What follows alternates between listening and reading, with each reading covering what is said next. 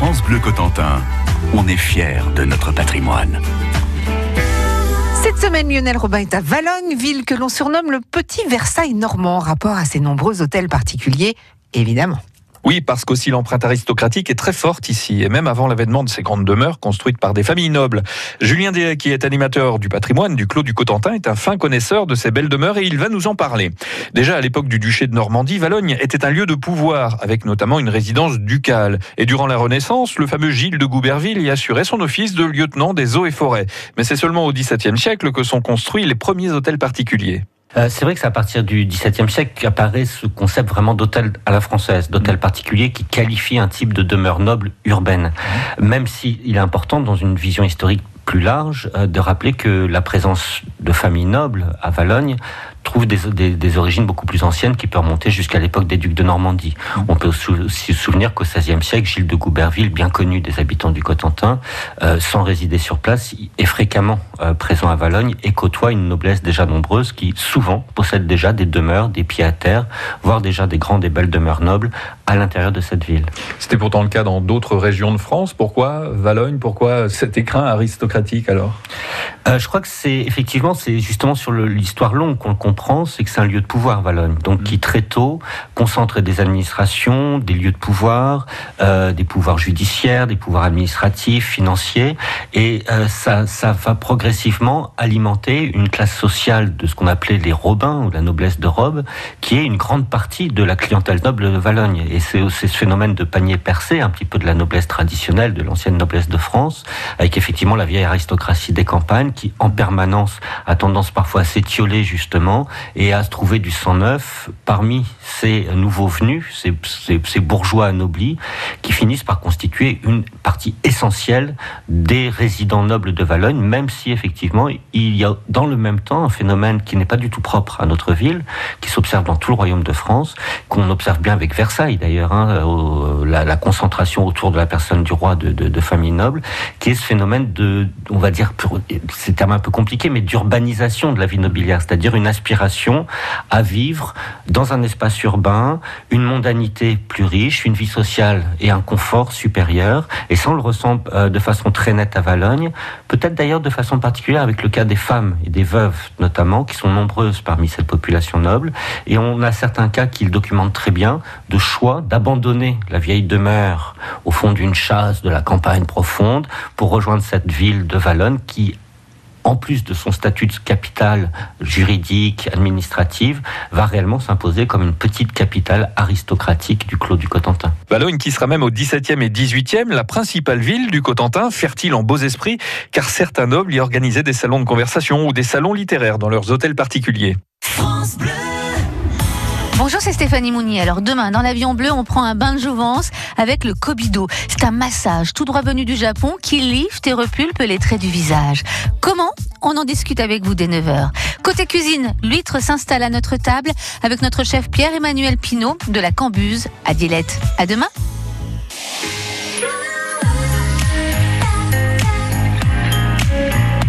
France Bleu Cotentin.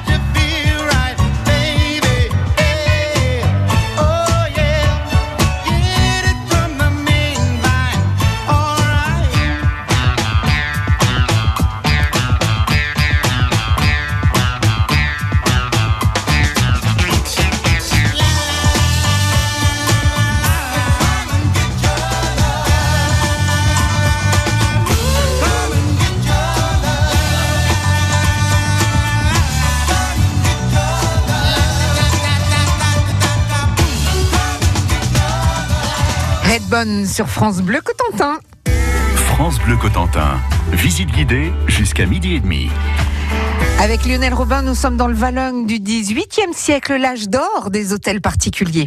Un âge d'or, puisque sous les règnes de Louis XIV et Louis XV, ensuite, on voit sortir de terre les plus grands et les plus beaux hôtels particuliers à Valogne, comme celui de Grand Val-Caligny ou l'hôtel de Beaumont, deux bâtisses qu'on peut encore admirer de nos jours et que l'on peut visiter, ce qui n'est pas négligeable. Avec Julien Déhay, qui est animateur du patrimoine du Clos du Cotentin, eh bien, on va voir que les familles nobles, habitant de vieux manoirs mal chauffés dans les campagnes, ont pratiqué l'exode rural avant l'heure. Peut-être une forme d'exode ou de transhumance, de transhumance saisonnière, puisque c'est aussi un phénomène avéré d'ailleurs sur lequel euh, Barbé d'Aurevilly euh, apporte encore quelques commentaires au 19e siècle, mhm. sur le fait que c'était souvent justement des, des résidences hivernales. On venait à Valogne pendant la période justement où, on est, où la campagne avait tendance à s'éteindre dans le frimas, la froid et l'ennui. Euh, et c'est surtout un phénomène voilà hivernal, même si euh, ça ne concerne qu'une part de cette population, sans doute les plus riches d'entre eux, qui, qui, comme toute bonne et grande famille noble, en fait sont des familles encore très itinérantes et qui partagent leur, leur vie l'année, on va dire le, le, le cycle annuel mmh. en plusieurs résidences. Euh, on peut avoir plusieurs châteaux à la campagne et parfois pas simplement dans le Cotentin. Ça peut être ailleurs en Normandie. Et on pourrait aussi faire l'inventaire des hôtels particuliers possédés à Caen, à Rouen, voire à Paris, par les familles que nous connaissons ici. Est-ce qu'il y avait un hôtel particulier type ou alors il s'agit d'une grosse demeure bourgeoise? Euh, c'est vrai que dans l'acception qu'on donne à Valogne des quelques 40 hôtels particuliers qui subsistent encore aujourd'hui, on a tendance à avoir une vision assez large, c'est-à-dire on va désigner ainsi toute demeure noble urbaine, c'est-à-dire une maison euh, noblement bâtie ou du moins noblement habitée. Euh, dans la typologie de l'histoire de l'art ou de l'architecture française, l'hôtel particulier correspond plus proprement à certains types de demeures également présentes et bien présentes à Valogne, c'est plutôt l'hôtel entre cour et jardin, justement, qui est déjà une attitude sociale par rapport à l'espace du commun, c'est-à-dire l'espace de la rue. Et bien souvent, on inscrit cette cour au devant de la façade, qui est une espèce de sas, hein, d'espace de liaison, enfin justement qui distancie le vivre noblement du commun. Et on va placer l'hôtel ici entre cour donc et jardin, c'est vraiment ce qui désigne l'hôtel à la française, avec en plus cette particularité très développée à Valogne, qui consiste du fait qu'on tirait, on extrayait la pierre abondamment des parcelles mêmes où les constructions étaient, étaient loties. Mmh. Euh, on a souvent tiré parti de ça pour des systèmes de décaissement de jardins suspendus, euh, qui permet justement à l'étage noble, au premier étage, d'être de plein pied sur le jardin d'agrément, alors qu'il surplombe la cour en les communs qui, eux, sont côté cour et côté rue. Donc il y a tout effectivement une hiérarchie, une intelligence de la conception de l'habitat euh, qui est propre à ces demeures. C'est vrai que les cuisines et autres buanderies occupaient le rez-de-chaussée de l'hôtel particulier, alors que la famille noble, elle, occupait l'étage avec ses pièces en enfilade, antichambre, chambre et salon, où l'on recevait ses homologues, évidemment.